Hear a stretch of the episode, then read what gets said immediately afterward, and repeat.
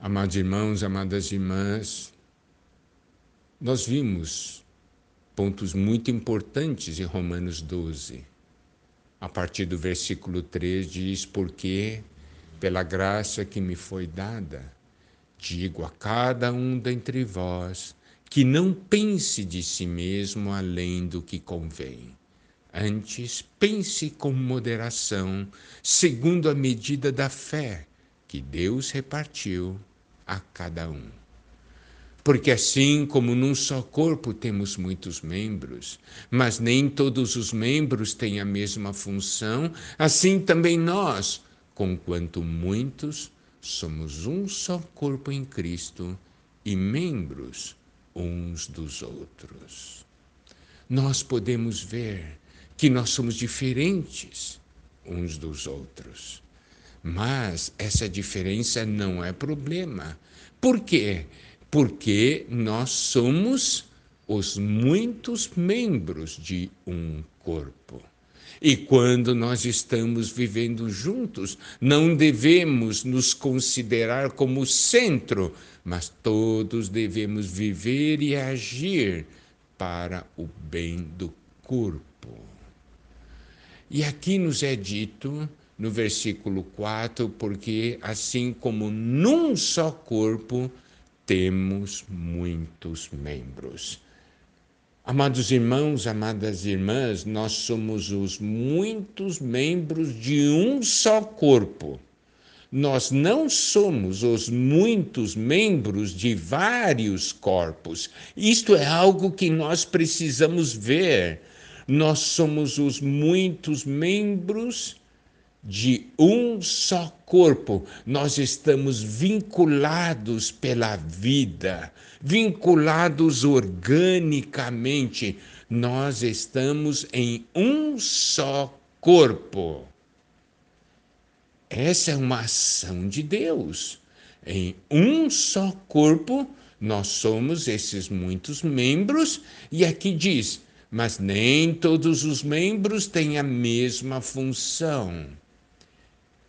Olha só, nem todos os membros têm a mesma função. Isso quer dizer que nós temos funções diferentes. Mas, mesmo tendo funções diferentes, nós estamos num só corpo. Essa diferença não é uma diferença que nos divide. Por quê? Porque é uma diferença que visa a complementação e não a competição. Nós somos os muitos membros, temos diferentes funções, mas estamos em um só corpo. O versículo 5 diz: Assim também nós, conquanto muitos, somos um só corpo.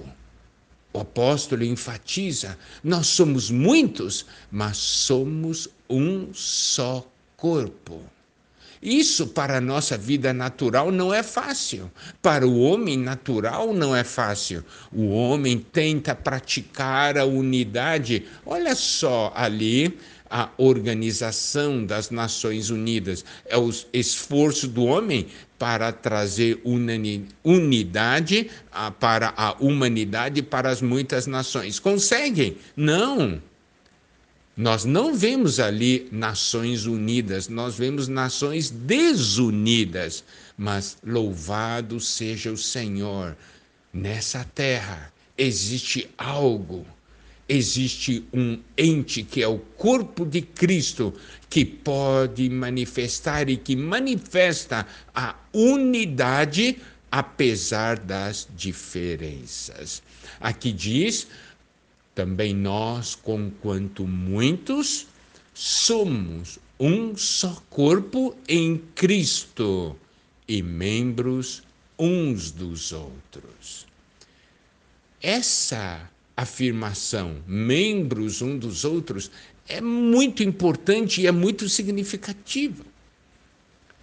É uma afirmação de muito significado. Aqui diz membros uns dos outros. Isso quer dizer que nós não somente somos membros de um só corpo, que nós servimos o corpo, mas também somos membros uns dos outros. Nós servimos uns aos outros. Isso quer dizer, eu uso a minha função para ajudar você e você usa a sua função para me ajudar. Você é um membro meu, certo? Então aqui nós vemos uma cooperação mútua. Isso é algo maravilhoso. E outra coisa, o homem é individualista. Quando ele está fazendo algo, que é para si, ele faz bem. Agora, para quando faz para os outros, não necessariamente ele faz bem. Então, olha só o que a partir do versículo 6 diz: Tendo, porém, diferentes dons, segundo a graça que nos foi dada, se profecia, seja segundo a proporção da fé. Se ministério, dediquemo-nos ao ministério. Ou que ensina, esmere-se no fazê-lo. Ou o que exorta, faça-o com dedicação. O que contribui, com liberalidade. O que preside, com diligência quem exerce misericórdia com alegria. Aqui nós podemos ver no versículo 6: tendo, porém, diferentes dons, segundo a graça que nos foi dada. Então nós recebemos a graça, e junto com a graça veio o dom. Louvado seja o Senhor, os dons que nós temos, nós recebemos do Senhor. Nós recebemos segundo a graça que nos foi dada.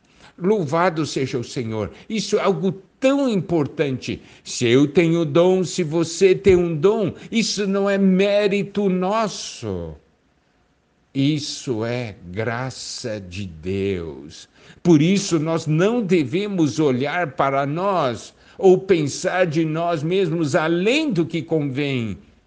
E nós não devemos também ficar comparando os dons, porque foi dado segundo a graça, segundo o que Deus repartiu. Glória a Deus.